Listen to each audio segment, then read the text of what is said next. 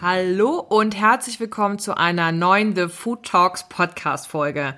Du bist wieder dabei und das freut mich riesig.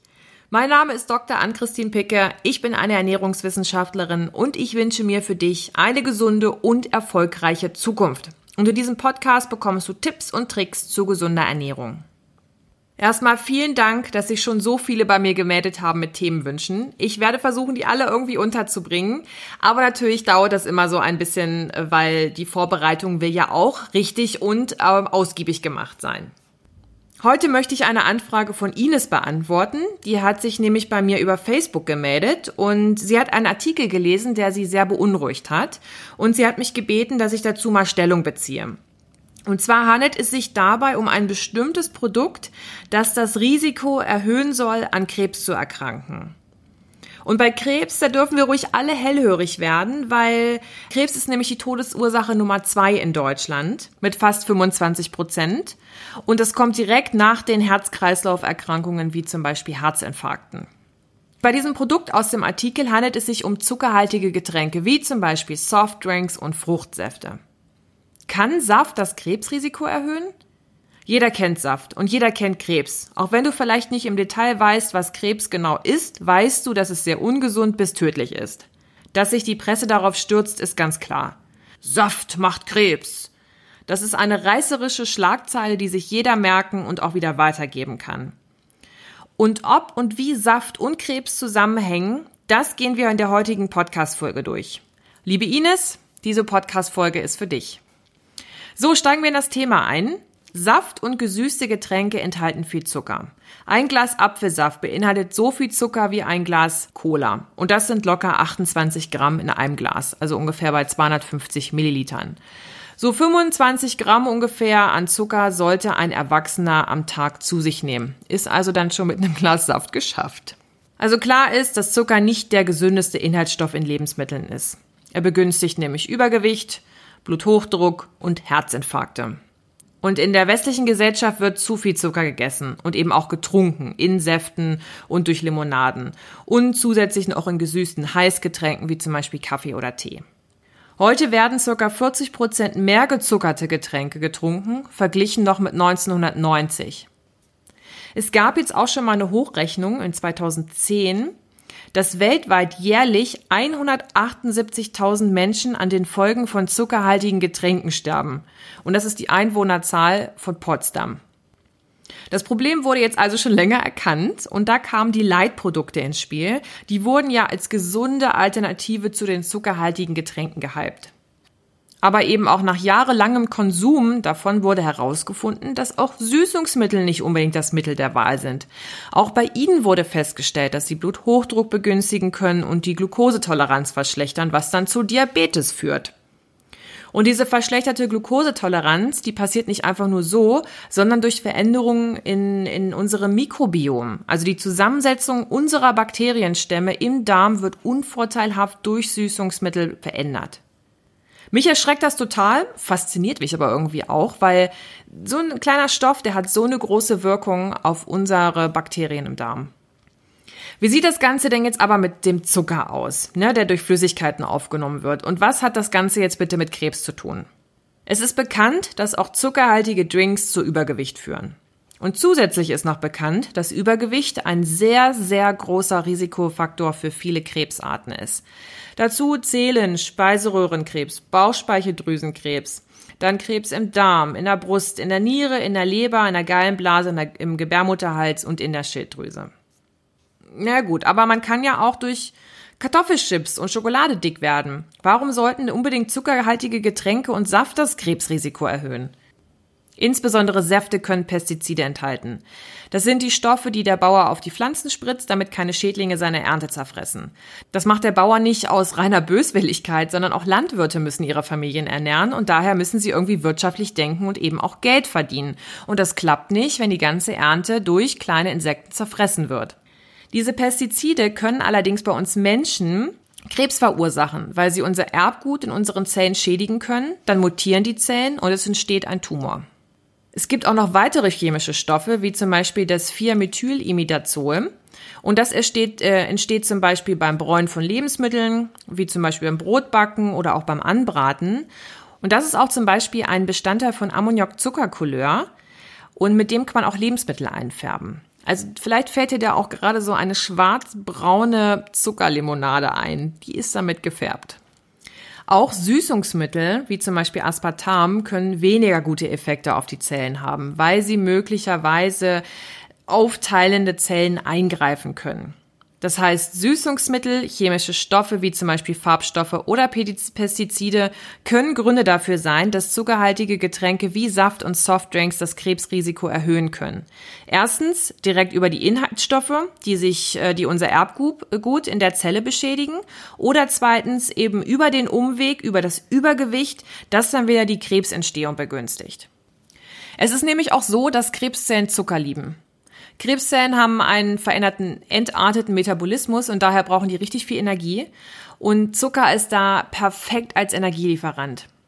Deswegen sollten Leute, die eine Krebserkrankung haben, auch so wenig wie möglich Zucker essen, um den Tumor einfach nicht weiter zu füttern. Da kommt die Frage auf, was ist zuerst da gewesen? Die Krebszelle, die Zucker bekommt und sich unkontrolliert teilt und wächst, oder der Zucker, der Krebs überhaupt erst hervorruft? Das ist so ein bisschen so wie mit der Henne und dem Ei. Aber nochmal, wie sieht das Ganze denn jetzt mit dem Zucker aus, der durch Flüssigkeiten aufgenommen wird? Und was hat das Ganze jetzt bitte mit Krebs zu tun? Und diese Frage haben sich auch die Forscher gestellt und wollten das auch beantwortet wissen. Und die Daten wurden jetzt im Sommer diesen Jahres veröffentlicht. Das haben Leute vom NutriNet Santé aus Frankreich, oulala, äh, Santé heißt Gesundheit auf Französisch, ähm, die haben es untersucht anhand einer webbasierten Kohorte. Da haben über 100.000 Leute, also so viele Leute wie in Hildesheim wohnen oder in Siegen wohnen, an dieser Studie teilgenommen und die haben fünf Fragebögen ausgefüllt. Also erstens zum Lifestyle, wie alt sind sie, welches Geschlecht haben sie, welches, welchen Bildungslevel. Es waren übrigens drei Viertel der Befragten waren Frauen und die Studienteilnehmer waren durchschnittlich 42 Jahre alt, aber die Altersspanne ging von 18 bis 72. Dann haben sie noch einen Fragebogen zur Körpergröße und dem Gewicht ausgefüllt. Drittens noch zur körperlichen Aktivität. Viertens zum Gesundheitsstatus, also eigene Krankheitsgeschichte, Familienkrankheitsgeschichte, welche Medikamente nehmen Sie ein? Und fünftens, was essen Sie?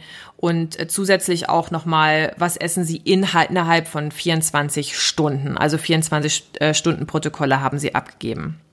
Das war also eine riesengroße Datenmenge, die diese Forscher auswerten mussten ein wahnsinnig enormer Aufwand und ich ziehe wirklich meinen Hut davor.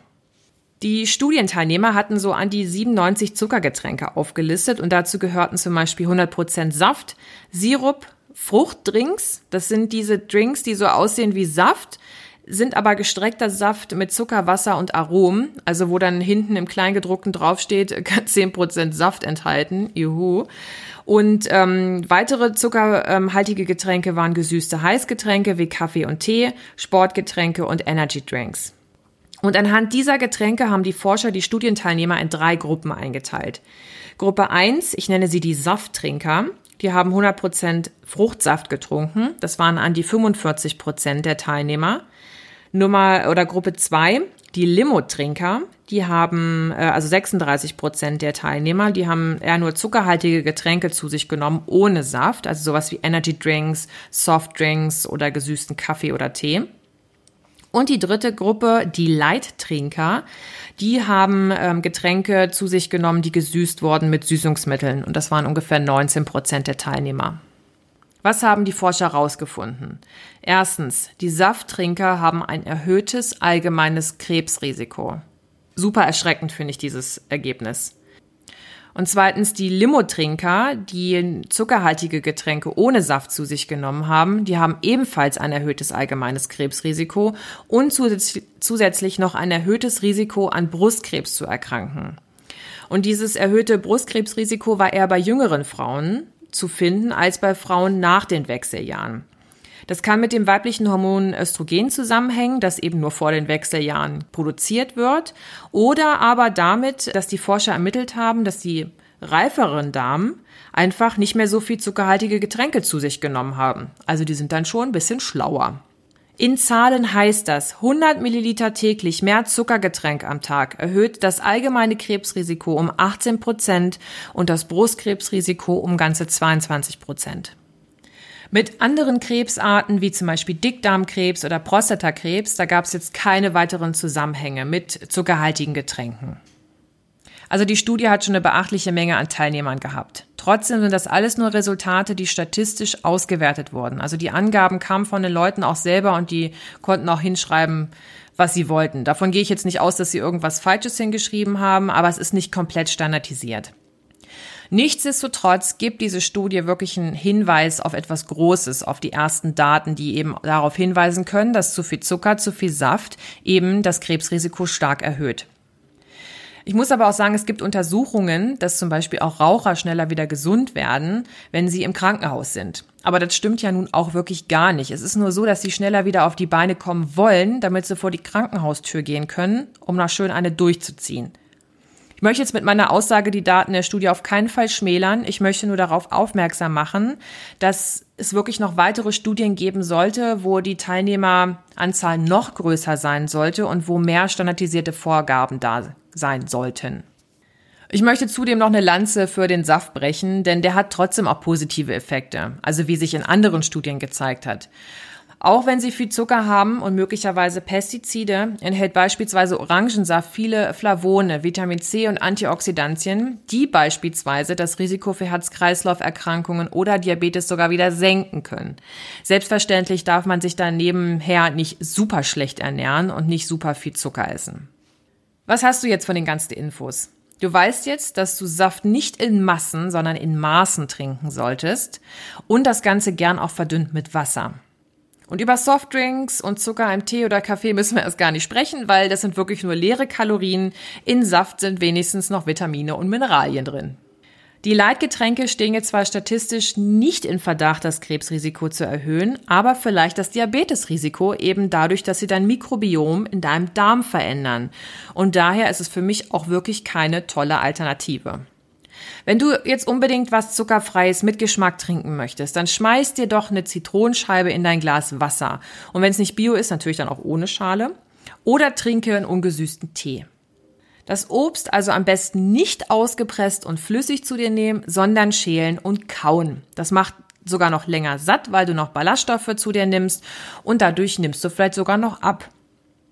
Ich hoffe, dass diese Folge etwas Klarheit in deine Ernährung bringt und du Saft und zuckerhaltige Getränke wirklich nur noch in Maßen zu dir nimmst. Genieß es dann, wenn du es machst, aber wirklich echt in Maßen. Ich freue mich jetzt wahnsinnig auf deine Kommentare und deine Bewertungen und vor allen Dingen freue ich mich darauf, wenn du nächste Woche wieder dabei bist. Hab ein schönes Wochenende.